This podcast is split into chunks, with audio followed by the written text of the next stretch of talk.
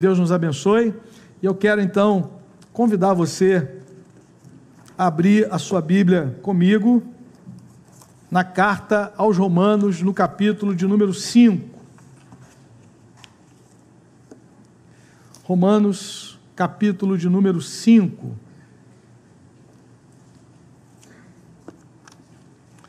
Eu quero ler com os irmãos os 11 primeiros versículos desse capítulo 5 de Romanos.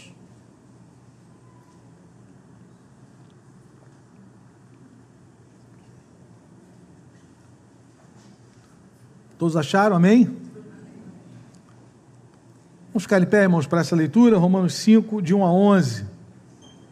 A palavra de Deus nos diz: Tendo sido, pois, justificados pela fé, temos paz com Deus, por, por nosso Senhor Jesus Cristo, por meio de quem obtivemos acesso pela fé a esta graça na qual agora estamos firmes e nos gloriamos na esperança da glória de Deus. Não só isso, mas também nos gloriamos nas tribulações, porque sabemos que a tribulação produz perseverança, perseverança um caráter aprovado e o caráter aprovado esperança. E a esperança não nos decepciona, porque Deus derramou o seu amor em nossos corações por meio do Espírito Santo que ele nos concedeu. De fato, no devido tempo, quando ainda éramos fracos, Cristo morreu pelos ímpios. Dificilmente haverá alguém que morra por um justo. Embora pelo homem bom, talvez alguém tenha coragem de morrer, mas Deus demonstra seu amor por nós. Cristo morreu em nosso favor quando ainda éramos pecadores. Como agora fomos justificados por seu sangue, muito mais ainda por meio dele seremos salvos da ira de Deus. Se quando éramos inimigos de Deus, fomos reconciliados com Ele mediante a morte do seu Filho, quanto mais agora, tendo sido reconciliados, seremos salvos por sua vida. Não apenas isso, mas também nos gloriamos em Deus, por meio de nosso Senhor Jesus Cristo, mediante quem recebemos agora a reconciliação. Amém, querido? Pode sentar. Deus nos abençoe com a leitura da Sua palavra. Irmãos, nós temos um grande privilégio. É o privilégio de estarmos conectados novamente com Deus. Conexão com Deus. E a conexão com Deus é um privilégio daquelas pessoas que foram reconciliadas com Deus. O texto que nós acabamos de ler, ele nos fala exatamente desse dessa grande obra de Jesus. Se você prestou bem atenção na leitura, a palavra diz, no versículo de número 10, que quando nós éramos inimigos de Deus, nós fomos reconciliados. Às vezes nós pensamos que Deus só tem um inimigo, né? E ele tem um adversário, que é o diabo, que foi criado, Lúcifer foi criado também para adorar a Deus, mas se rebelou contra Deus e foi expulso definitivamente da presença do Senhor. O autor aos Hebreus diz que Deus não socorre a anjo, o plano de salvação não abrange os anjos. Por isso, ele é o ser mais desesperado que existe no universo, porque ele sabe que os dias deles estão contados e não tem mais volta, não tem possibilidade de arrependimento. Mas para mim e para você existe, graças a Deus a obra de reconciliação, a obra de dessa restauração, dessa reconexão com Deus, ela alcança todo aquele que crê no Senhor Jesus. Mas o texto declara muito, eh, de uma forma muito clara, que nós estávamos, vivíamos como inimigos de Deus. O nosso estilo de vida, antes de nos rendermos a Cristo, era de alguém que era inimigo de Deus. E Paulo vai destrinchar isso nas suas cartas. Ele diz que nós éramos inimigos de Deus no nosso pensamento, no, no, nosso, nosso estilo de vida. Vivíamos como se Deus não existisse, vivíamos como se um dia não fôssemos prestar contas a Deus, andávamos segundo o pensamento desse mundo, andávamos segundo a nossa natureza pecaminosa, éramos por natureza filhos da ira, diz Paulo aos Efésios. Mas aí, irmãos, Deus entra na história na pessoa de Jesus.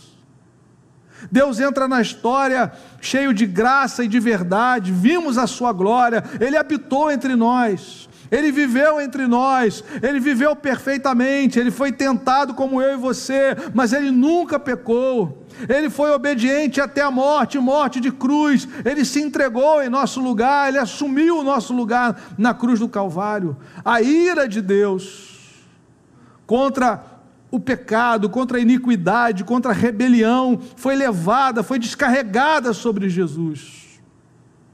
Por isso que Paulo diz que ah, nós fomos salvos da ira de Deus, no versículo de número 9, como agora justificados por seu sangue, muito mais ainda, por meio dele seremos salvos da ira de Deus.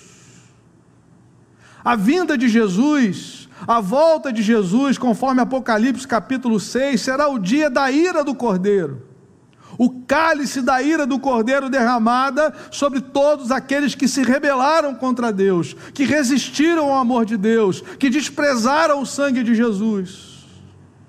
Mas aqueles que se renderam ao seu amor, que reconheceram quem Jesus era e o que ele fez, estão debaixo da sua graça. E eu posso dizer para você com toda a convicção que é muito melhor estar debaixo da graça do Cordeiro do que debaixo da ira dele da ira santa do Cordeiro. Irmãos, a coisa foi tão grave, o pecado foi tão grave que Deus não poupou o seu próprio filho. Deus entrega o seu filho. No verso 8, Paulo diz: Deus demonstra o seu amor por nós. Algumas pessoas na história, na sua história de vida, muitas vezes duvidam do amor de Deus. Ouvimos um pouco sobre isso semana passada, o pastor Léo trazendo essa mensagem. Quando nós passamos por tribulações, passamos por dificuldades, abalo no casamento, problema de saúde, problema financeiro, a primeira tentação que vem à mente é Deus não me ama. Mas o versículo 8 de Romanos capítulo 5 nos diz que Deus não precisa mais provar que Ele nos ama, porque Ele já o fez. Quando Paulo diz, Deus prova, Deus demonstra o seu amor para conosco, em que Cristo morreu por nós, sendo nós ainda pecadores. Deus não esperou a gente dar uma melhorada. Deus não esperou a gente dar aquela recalchutada, não. Ainda pecadores, ainda rebeldes, ainda desobedientes, ainda rejeitando a sua, a sua majestade, Ele nos amou, Ele entregou o seu Filho. Aliás, biblicamente falando, sendo bem fiel àquilo que a Bíblia diz, o sangue de Jesus ele foi conhecido antes da fundação do mundo. Alguém já disse que antes de Deus dizer haja luz, ele disse haja cruz. O sangue de Jesus não é um plano B. O, o, o, sangue de Jesus, a morte de Jesus na cruz, não foi uma reunião às pressas da trindade, olha, deu errado. Não. Antes da doença se manifestar, Deus já tinha vacina. O sangue de Jesus foi conhecido antes da fundação do mundo. Pedro vai dizer isso na sua primeira carta. Ele foi manifestado na história, ele foi manifestado visivelmente, fisicamente na cruz, mas na eternidade ele já foi conhecido. E aí aquela velha pergunta: mas se Deus sabia que o homem ia pecar, por que, que Deus criou o homem? Irmãos, Deus nos criou para o louvor da Sua glória, para uma relação de amor, de adoração, de liberdade. Só seres livres podem amar, verdadeiramente. Você sabia que você podia ter ficado em casa hoje? Que não tem um cartão de ponto ali na entrada da igreja? Sabia que o Ministério Multimídia poderia ficar todos eles em casa hoje? Não ia ter transmissão, eles podiam ficar em casa. O pessoal do louvor, os intercessores. Nenhum de nós foi obrigado constrangido, forçado a estar aqui. Nós estamos aqui por amor a Cristo. Porque nós sabemos quem Ele é e nós o servimos por quem Ele é. Nós sabemos para quem a gente canta, a quem a gente adora e a quem a gente serve. Nós amamos porque Ele nos amou primeiro. Tudo partiu dele. E a reconciliação não poderia ser diferente. A reconciliação de Deus com o homem não poderia ser do homem com Deus.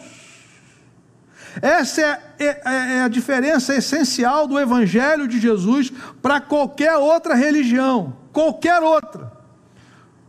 Porque o raciocínio lógico de toda religião é você procura agradar a divindade, partindo de você da sua ação, ou servindo pessoas, ou tentando invocar essa divindade. O Evangelho é Deus vem ao nosso encontro. O Filho do Homem veio buscar e salvar o perdido, e veio nos encontrar em situações das mais terríveis.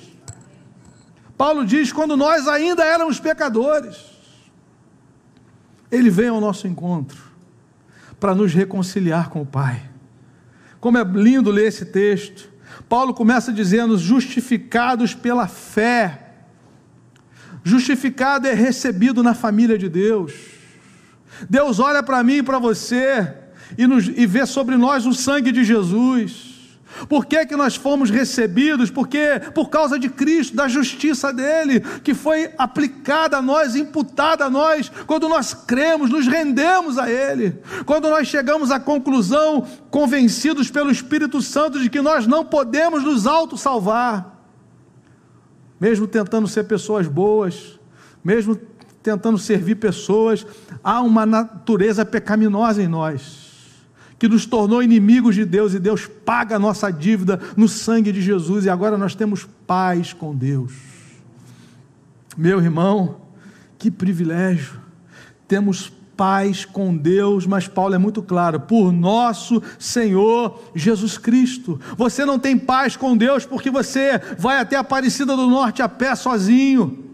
Você não tem paz com Deus porque acende vela segunda-feira. Você não tem paz com Deus porque vai para a encruzilhada. Você tem paz com Deus porque o sangue de Jesus te lava de todo pecado.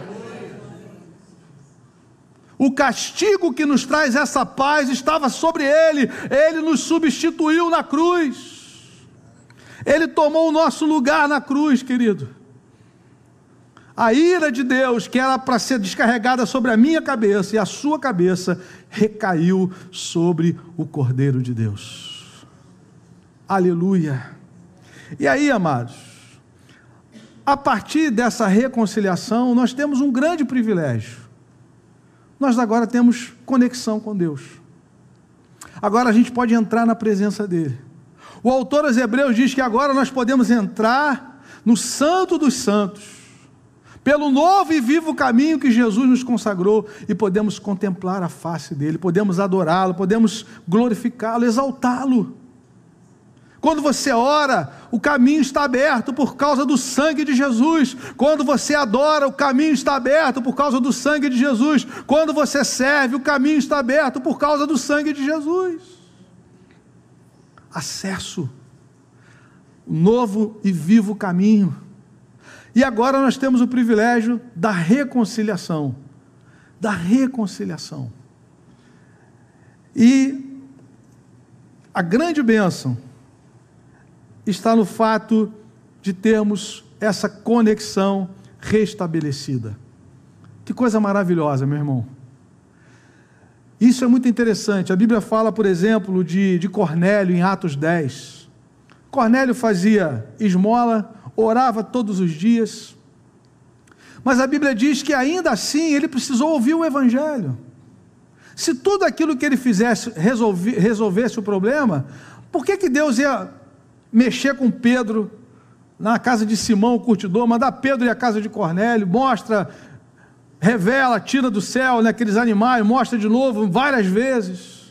Todo esse movimento. Se a vida de Cornélio tivesse resolvida com as com as esmolas, com as orações incessantes, o jejum, estava resolvido. Não, mas ele precisou crer para ser reconciliado, crer no Evangelho e reconciliado. A partir daí, ele teve a sua conexão restabelecida. E nós também, irmãos, nós temos esse privilégio. Eu queria pensar nessa manhã sobre essa questão da nossa conexão com Deus.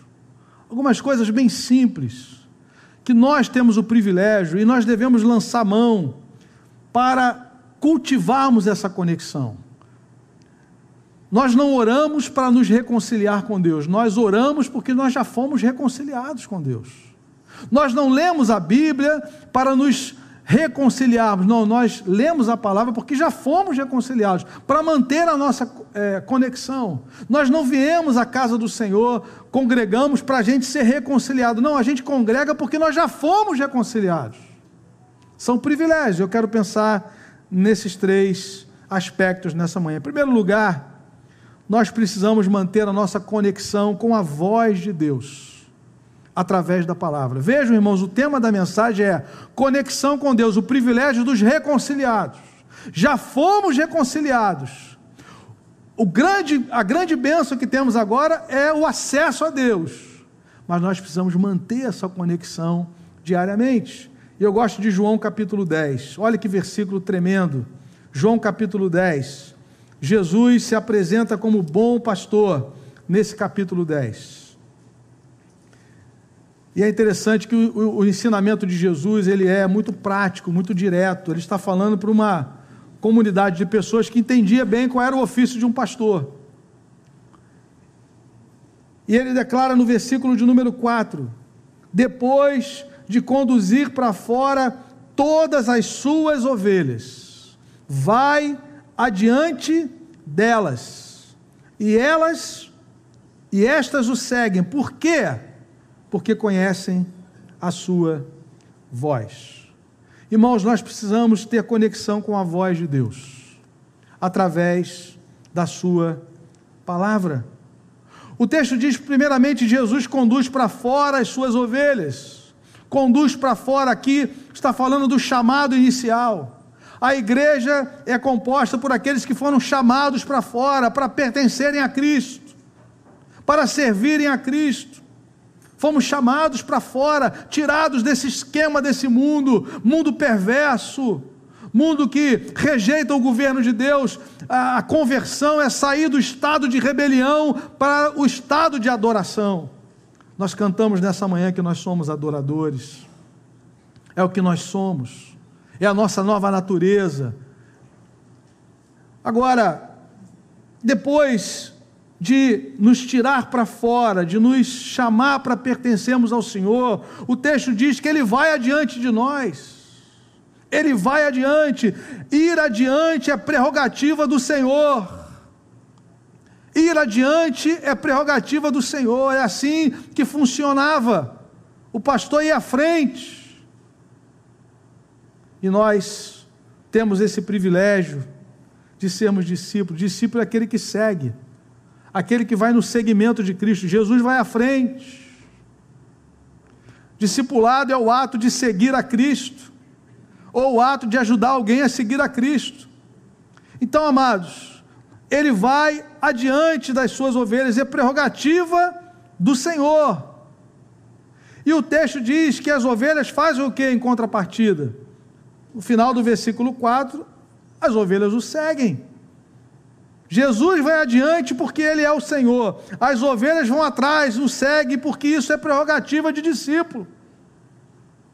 É impossível querer ser discípulo de Jesus, eu à frente, ele atrás. Tomando a frente dele, tomando decisões sem consultá-lo, vivendo a minha vida sem buscá-lo. Isso não é ser discípulo. Isso é ser autossuficiente. De vez em quando vem uma crise e você ora. Mas isso não é discipulado. Discípulo de Jesus é alguém que vê Jesus à sua frente e vai atrás dele.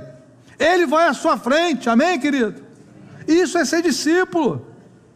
Ele nos reconciliou, nós estamos agora conectados com Ele, Ele vai diante de nós. Agora a grande pergunta é: por que, que as ovelhas o seguem? Por que, que as ovelhas o seguem? O texto vai explicar de uma maneira muito objetiva. Porque conhecem a sua voz. Você conhece a voz de Jesus? Você consegue identificar, num mundo tão turbulento como esse agora, o que é a voz de Jesus e o que não é? É disso que eu estou querendo falar nessa manhã, meu irmão. Nós precisamos estar conectados com a voz de Deus através da palavra. São muitas vozes.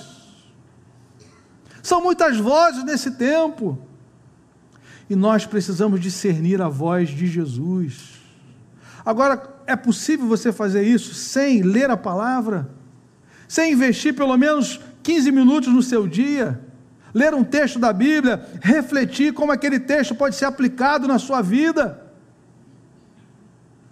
O que que Jesus fala sobre esse tema? Você vai tomar uma decisão na sua vida profissional ou em relação a um relacionamento? O que que a escritura fala sobre esse tema? O que que Jesus fala? O que que os apóstolos ensinaram sobre esse tema? Se eu sou discípulo de Jesus, eu preciso ir para a palavra. Como é que eu vou criar os meus filhos? O que, que a Bíblia ensina? Da presença do pai, da, da referência da mãe. Como é que eu devo tratar minha esposa? Discípulo de Jesus é alguém que vai de coração aberto, com a mente aberta para a palavra e se rende ao ensinamento de Jesus. Como é que eu administro meus recursos? O que, que a palavra fala sobre isso? Eu já fui reconciliado com o Senhor, eu tenho acesso a Deus, então eu posso buscar a sabedoria dEle. Ah, irmãos, nós oramos muito pouco, nós pedimos muito pouco a direção de Deus, nós temos que resgatar isso de uma maneira simples. Eu olho para a história de Davi, Davi toda hora diz assim: Senhor, eu persigo esse povo. O Senhor persegue. Faz o que agora? Vai por trás. Você vai ouvir uma voz, um estrondo, vai agora porque eu já entreguei. Senhor, esse pessoal aqui vai me entregar? Vai te entregar para Saul, sim. Tudo ele perguntava. E nós queremos levar a nossa vida assim, sabe, irmão? Se der algum problema, eu oro. Mas o texto está dizendo o contrário. O texto está dizendo que Jesus, ele traz as suas ovelhas de fora para a presença dele e ele vai adiante delas. Não é a gente que vai à frente dele e diz aí, Senhor, vem, vem, chancelando tudo que eu, todas as decisões que eu tomo. Aí de vez em quando a gente vê que fez a, só asneira, como diz os nossos irmãos portugueses, um monte de asneira. Aí vai querer orar para Deus consertar aquilo que eu fiz sem nenhuma direção do Espírito, sem nenhuma orientação do alto.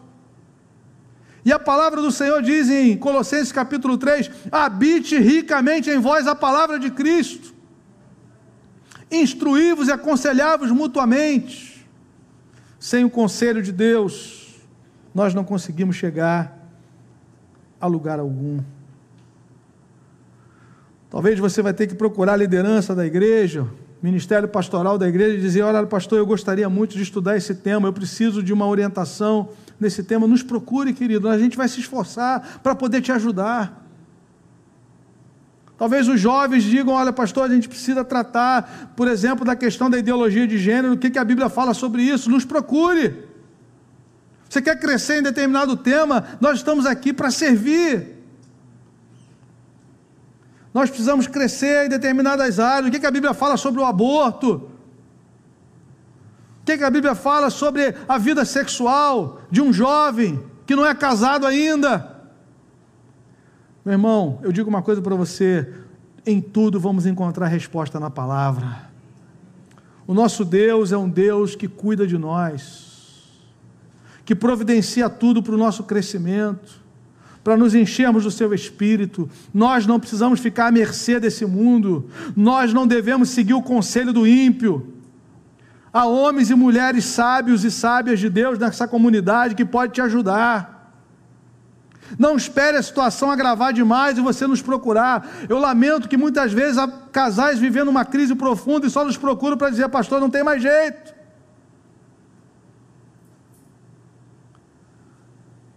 Temos que nos voltar à palavra, querido. Conecte-se com, com a voz de Deus diariamente. A gente tem orientado isso aqui sempre. Nós saímos de casa Vamos para o trabalho, vamos para a faculdade, vamos para a escola, vamos servir, e nós somos bombardeados dia e noite com informações, com pensamentos antagônicos à fé, e nós queremos fazer isso sem estarmos preparados na palavra. Como é que você combate uma mentira, meu irmão? Conhecendo a verdade. Conhecendo a verdade. Quando você conhece a Escritura, você sabe o que é a verdade, a verdade de Deus. E firmado na sua identidade em Cristo, você consegue combater aquilo que é contrário. Você identifica o que é contrário. Louvado seja o nome do Senhor. E se o próprio Filho de Deus precisou ouvir a voz do Pai para saber quem ele era, o que ele estava fazendo. Imagine nós. Jesus vai para o deserto para ser tentado, mas ele sabe quem ele é, ele ouviu a voz: Este é o meu filho amado.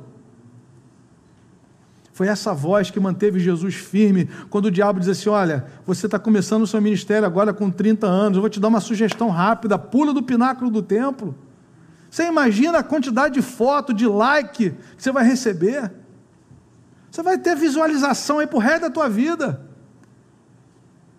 Jesus fala assim: está escrito: Ao Senhor teu Deus adorarás e só a Ele darás culto. Eu sei quem eu sou. Eu sei a quem eu devo agradar na minha existência, na minha vida. Se prostrado me adorares, isso aí tudo vai ser seu. Está escrito: Ao Senhor teu Deus adorarás e só a Ele darás culto. Se você conhece a verdade, meu irmão, quando a mentira chegar à sua porta, você vai saber identificar você vai discernir a voz de Deus. Não é isso que a Bíblia nos ensina. Não é isso que a Bíblia fala sobre sexualidade. Deus nos deu os dons sexuais, a benção da sexualidade para ser vivenciado dentro do casamento. Hebreus capítulo 13, versículo 4: digno de honra entre todos seja o matrimônio, bem como o leito sem mácula, porque Deus julgará os adúlteros e os impuros. Sexo fora do casamento entre pessoas casadas é adultério. Sexo fora do casamento entre pessoas solteiras é fornicação. É a solução maligna para tentar resolver algo que é uma bênção de Deus. Satanás sempre vem com uma solução falsa. Mas aí eu sei quem eu sou em Cristo. Que o meu corpo é santuário do Espírito Santo. Que não é para ser dado à prostituição Agora, se você não conhece a verdade, você começa a aceitar que isso é normal. Não, isso é normal, pastor.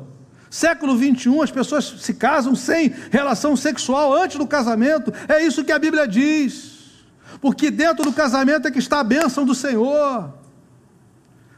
Deus os abençoou e eles se tornaram uma só carne, debaixo da bênção de Deus. Conecte-se com a voz de Deus. Pastor, eu não quero me expor porque eu não quero ser chamado de quadrado. Melhor que subir quadrado do que descer redondo, meu irmão. É melhor você ter a aprovação do alto, ter a aprovação do Pai, do que ser aprovado pelos homens, do que ser aplaudido pelos homens. Não, eu não quero, eu não quero ser cancelado. Sou muito jovem ainda, eu vi uma jovem agora, uma jovem na universidade sozinha, abandonada, porque ela manifestou um voto contrário ao pensamento daquela universidade, foi realmente atacada, massacrada. E muitas vezes acontece isso, por você ser cristão, ser fiel a Deus, você fica sozinho.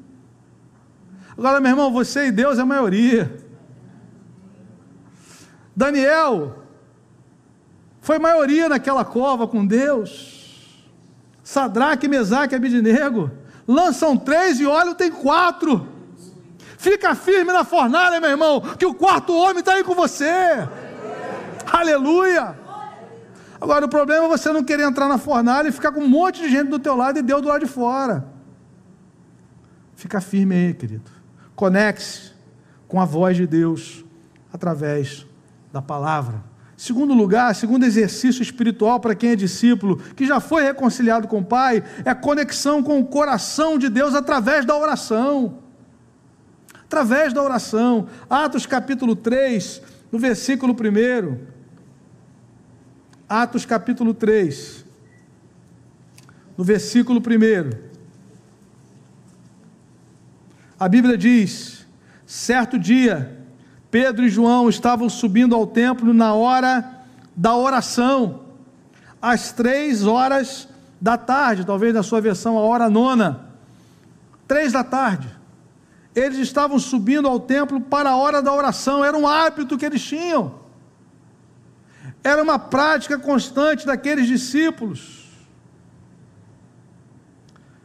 Atos capítulo 6, a igreja começa a crescer.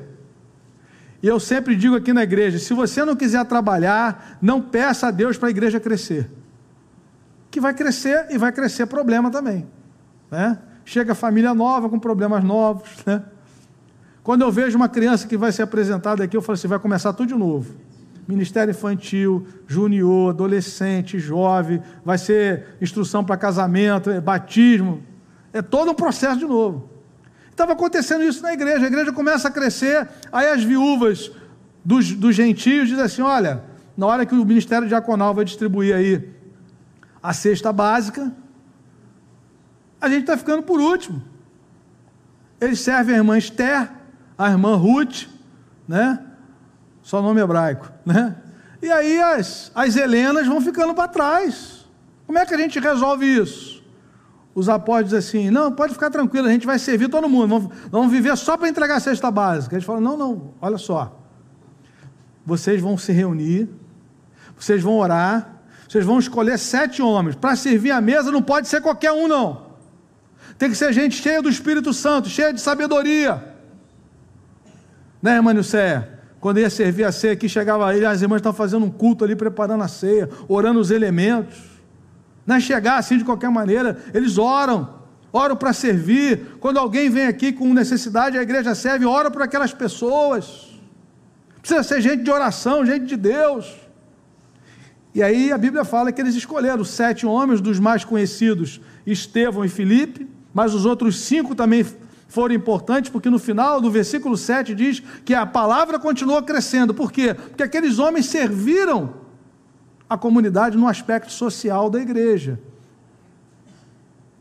Mas aí a Bíblia diz assim: os apóstolos disseram assim: nós não podemos abandonar a oração e o ministério da palavra.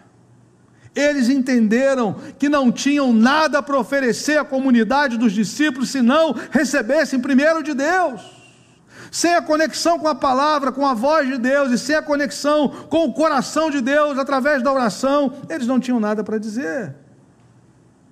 Por que, que esses apóstolos que andaram tão próximos de Jesus, após a ascensão de Jesus, continuaram orando? Porque eles entenderam que era algo importante ouvir a voz de Deus, falar com Deus, estar conectados com o propósito de Deus, com a vontade de Deus. Pastor Hernandes Dias Lopes escreveu um livretinho sobre oração, baseado no Evangelho de Lucas, e ele fala sobre isso, a vida intensa de oração de Jesus. E depois ele diz assim: com quem a igreja aprendeu a orar? Porque aqui eles continuam orando, Pedro e João, os apóstolos. A igreja se reuniu aguardando a descida do Espírito Santo. Quem ensinou essa igreja a orar? Foi Jesus. Agora pensa comigo, meu irmão, se oração foi algo importante caro na vida de Jesus, por que, que não deve ser na minha vida e na sua? A oração fazia parte do dia a dia de Jesus. Olha só Marcos capítulo 1, como a palavra do Senhor nos fala do exemplo de Jesus num dia intenso de trabalho, Marcos capítulo 1. Jesus começa aquele dia indo à sinagoga, expulsando demônios. A palavra diz isso a partir do versículo 21, Marcos 1, 21. Ele vai à sinagoga e ali entra um homem com, com um espírito maligno e Jesus liberta aquele homem. Cálice, diz o verso 25, repreendeu Jesus, o espírito imundo sacudiu o homem e saiu dele gritando. Depois Jesus saiu dali, diz o verso 29, e ele foi para a casa de Simão e André. Ali Jesus cura a sogra de, de Simão. Aí a palavra do Senhor diz que à tarde, já no final do dia, no verso 32, ao anoitecer, depois do pôr do sol, o povo levou Jesus doentes, endemoniados toda a gente querendo tocá-lo, pessoas precisando de libertação. Então o dia começa cedo na sinagoga, ele vai para a casa de Simão, ele cura a sogra de Simão, depois ele vai atender essas pessoas no final do dia. Mas olha o verso 35: de madrugada, quando ainda estava escuro, Jesus levantou-se, saiu de casa e foi para um lugar deserto, onde ficou orando. Aqui que está a chave.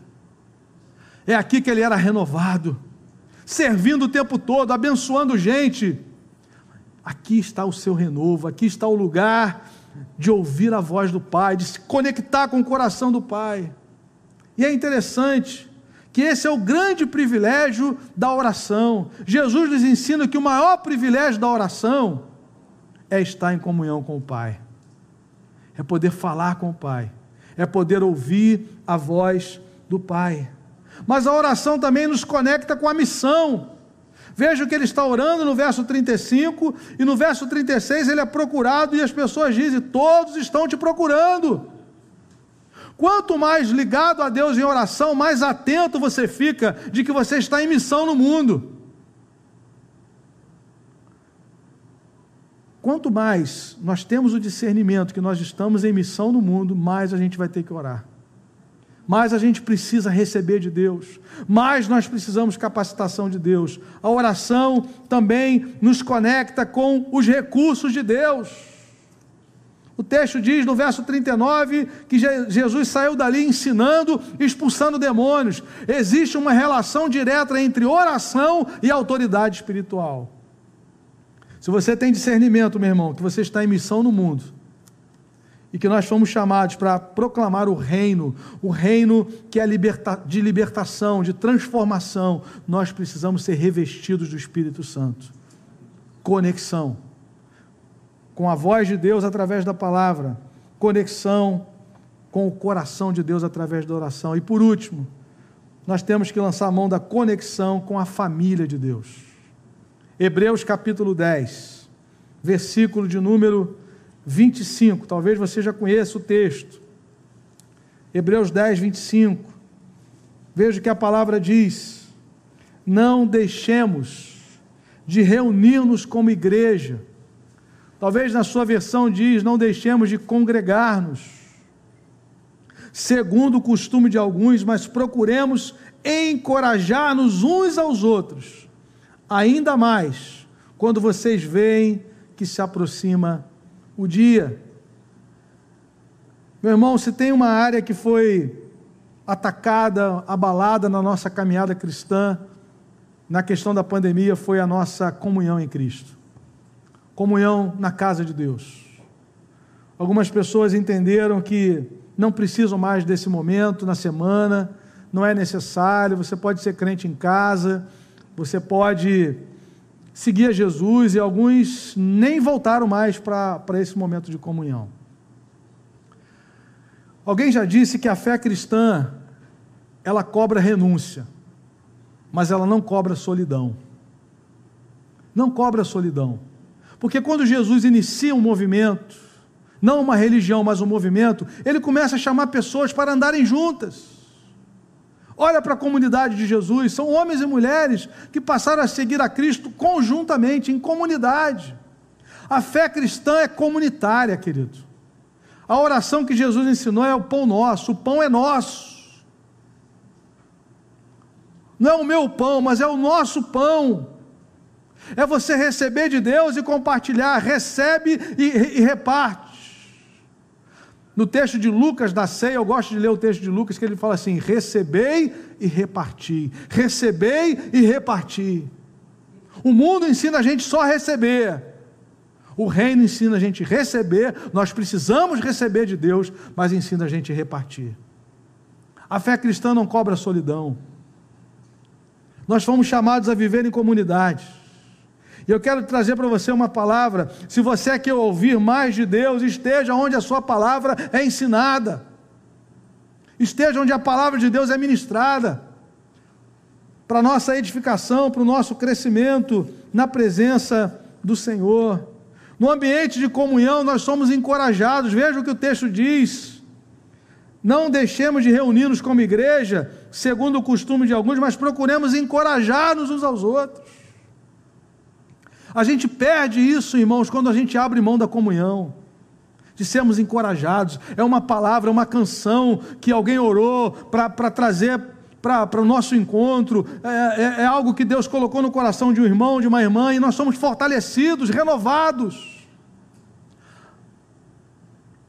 O primeiro sintoma de que alguma coisa não vai bem na nossa vida espiritual é o afastamento. Foi assim com Elias. Elias chegou no momento da sua vida e falou assim: olhando para essa nação aqui, crente mesmo só eu. Só tem eu. E Deus foi tratar de Elias. foi visitá-lo naquela caverna que representava o coração dele, o desejo de afastamento, a decepção, a luta, a pressão. Depois que Deus cuida dele, do seu físico, renova as suas emoções, primeiro ele come, depois ele é renovado nas suas emoções, e Deus diz assim: Elias, volta o teu caminho. Eu não abri mão de você. Volta o teu caminho. Unge Eliseu profeta, unge Fulano, unge Beltrano. E Elias, só para concluir, ainda há sete mil joelhos que não se dobraram diante de Baal. Você não é o único crente da história. Você acha que você é o único crente, né? Mas ainda tem mais sete mil joelhos que não se dobraram diante de Baal. Você não está sozinho, não é para estar sozinho. Você pertence a um povo, nós pertencemos ao povo de propriedade exclusiva de Deus, nós pertencemos ao corpo de Cristo, nós pertencemos à noiva do Cordeiro. Nós não somos chamados a viver isoladamente. Quando você vem congregar, alguém vai orar por você, alguém vai te dar uma palavra, alguém vai te encorajar.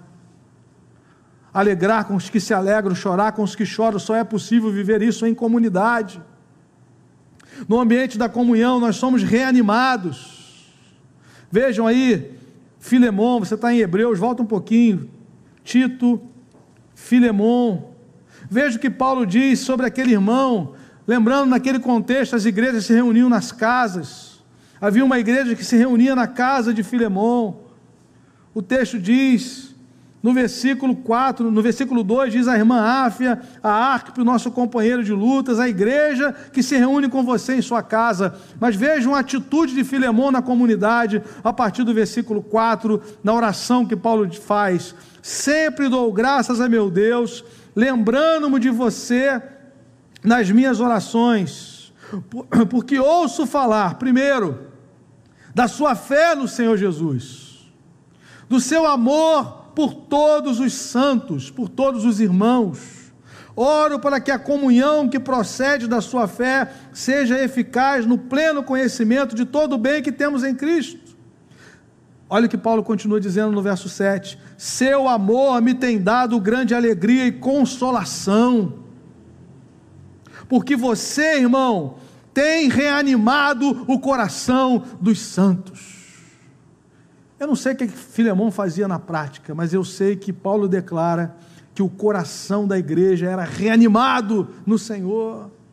Aqueles irmãos olhavam para aquele irmão e eram fortalecidos a seguirem, a perseverarem, a não olharem para trás, a não desanimarem. Meu irmão, persevere em Cristo. Os dias são maus, mas breve Jesus vem. E nós vamos estar para sempre com o Senhor. É isso que Hebreus 10 está nos ensinando. Quanto mais vezes que o dia se aproxima, mais a gente precisa ser encorajado. Você tem orado pela juventude da igreja, meu irmão? Você tem orado por esses jovens que têm sido atacados na sua, na sua fé, na base da sua fé. Temos orado pelas nossas crianças, que desde cedo já têm convivido com situações pela, as, pelas quais ainda não estão preparadas emocionalmente, espiritualmente para lidarem com isso. Você tem acompanhado o crescimento da, intelectual do seu filho, espiritual do seu filho. Meu irmão, não deixe seu filho no quarto fechado com o computador, com o celular. Ele é muito pequeno. Entre um programinha e outro, vem sempre um, um, uma propaganda maligna, intencional, para prejudicar a vida espiritual do seu filho, da sua filha. Ore com ele, converse sobre sexualidade com ele, com ela. Seu filho precisa ser seu melhor amigo, sua melhor amiga, sua filha. Proteja a sua família. Proteja, querido, em nome de Jesus. Ore, abra o coração. Não seja alguém distante, inalcançável. Em nome de Jesus. A palavra diz em Malaquias 4 que um dos sinais da vinda do Messias é ele converterá o coração dos pais aos filhos e dos filhos aos pais conversão. Conversão não é somente do nosso coração a Cristo, é também conversão da família. Os antigos hebreus, em, no Salmo 128, a gente vê isso, eles sentavam ao redor da mesa e ali eles, eles conversavam, ensinavam a palavra, oravam, cresciam. Hoje, um dos mais sumidos de uma casa, o menos usados, é a mesa. Cada um vai comer no seu canto, mas é uma oportunidade de comunhão. Jesus comia com seus discípulos. Jesus foi reconhecido pelos discípulos de Maús quando partiu o pão, ele fazia aquilo tão, tão constantemente. Porque comer junto traz a ideia de intimidade, de comunhão, é oportunidade. Oportunidade. No mundo tão acelerado quanto, como esse, nós precisamos ter um momento juntos, como família, na presença do Senhor, em nome de Jesus. Três aplicações, queridos, rápidas. Em primeiro lugar, o que o Senhor Jesus e os apóstolos ensinaram sobre o tema que tem inquietado a sua vida. Esteja conectado com a palavra. Tem alguma área da sua vida que você percebe que está sob bombardeio do inimigo? O que, é que a Bíblia fala sobre aquilo? Vamos estudar juntos. Vamos ler juntos. Dê prioridade à sua conexão com a voz de Deus. Lembra de João 10, 4? Jesus chama para fora, vai adiante e as ovelhas o seguem porque conhece a sua voz. Não viva o seu dia a dia sem ouvir a voz de Jesus. Fala com ele, ouve a voz dele, lê a palavra, abre a palavra, lê os evangelhos, releia os evangelhos, em nome de Jesus. Segundo lugar, você tem praticado a oração em sua caminhada diária com Cristo. Meu querido, não deixe a oração de lado. Não deixe, não abra mão da oração. A Bíblia diz: orai sem cessar. Os judeus têm a prática de orar três vezes ao dia, desde a época de Daniel a gente vê isso.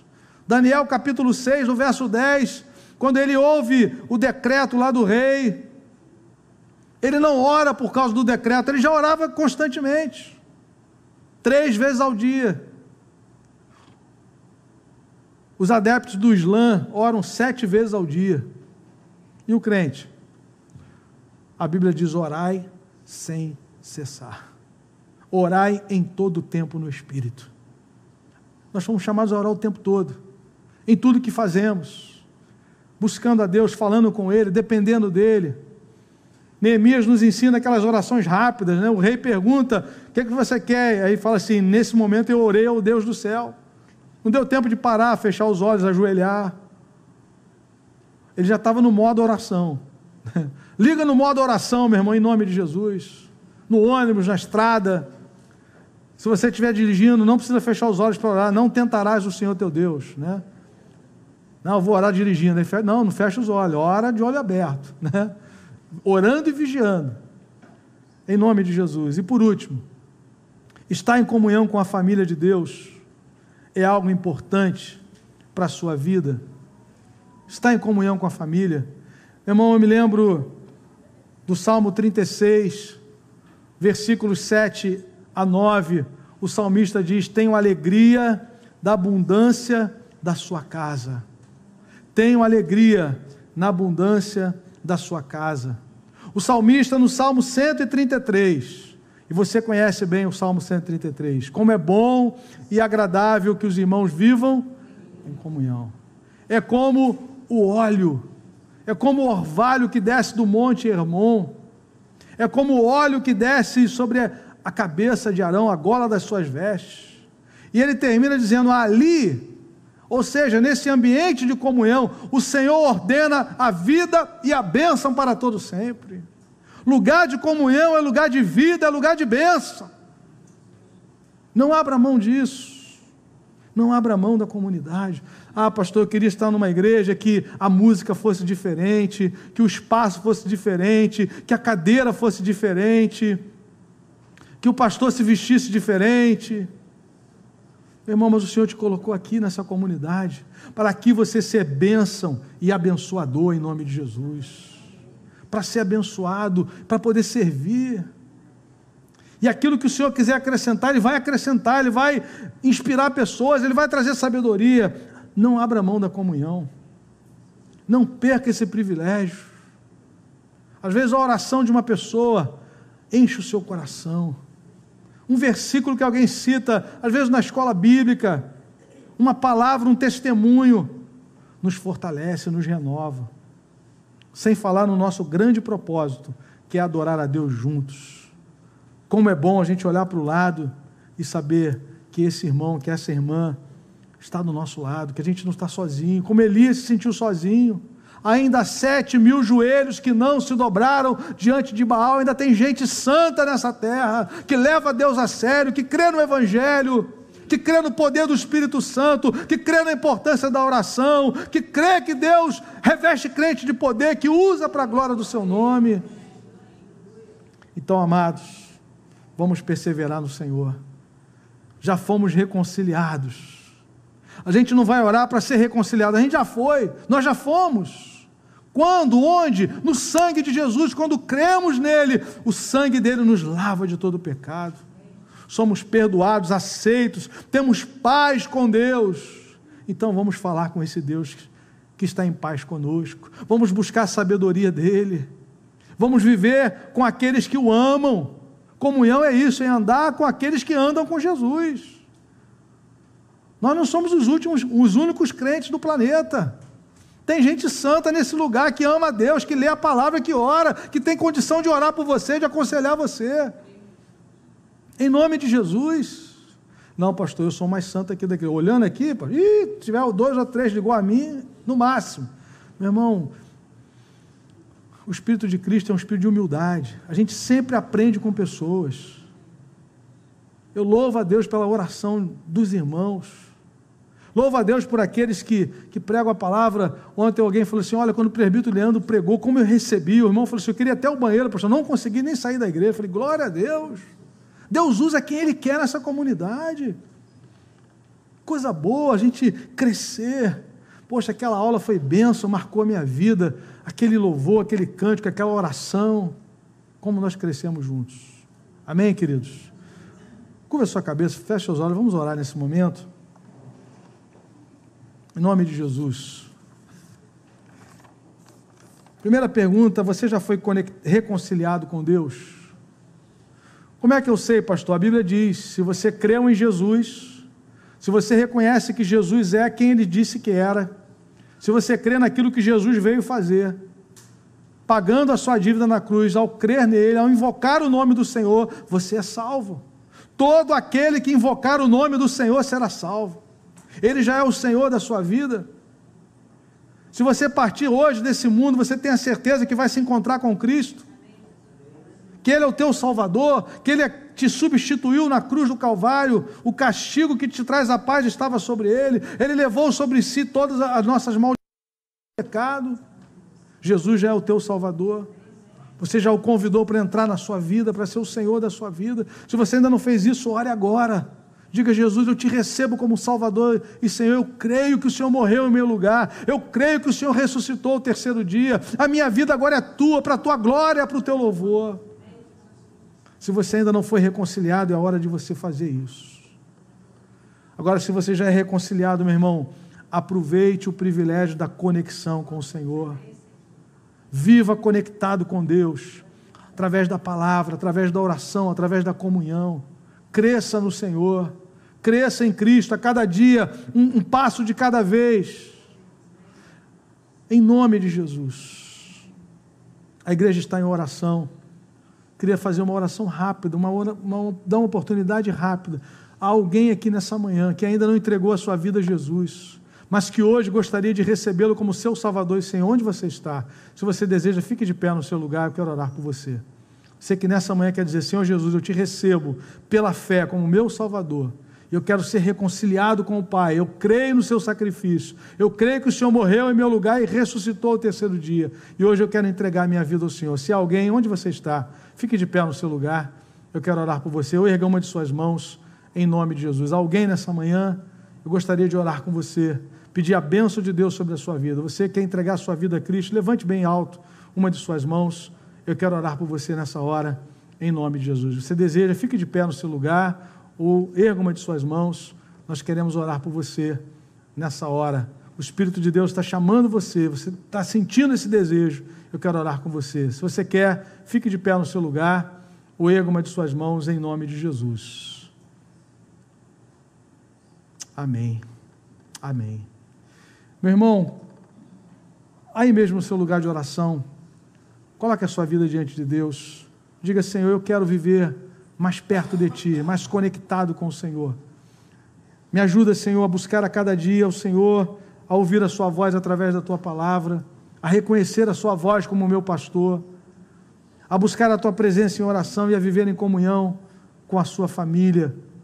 Vamos orar por isso. Senhor, obrigado por essa manhã, obrigado pela Tua presença, obrigado, Senhor Deus, pela reconciliação no sangue do Cordeiro. Obrigado pelo preço que Jesus pagou em nosso lugar. E nós te louvamos, Pai, porque agora nós temos comunhão, livre acesso.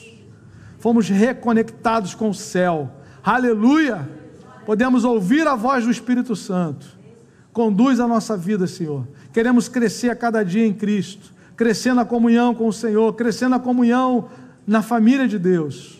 Servir ao Senhor a cada dia com alegria, para a glória do teu nome. Usa a tua igreja, Senhor, na terra, para o louvor do teu nome, em nome de Jesus.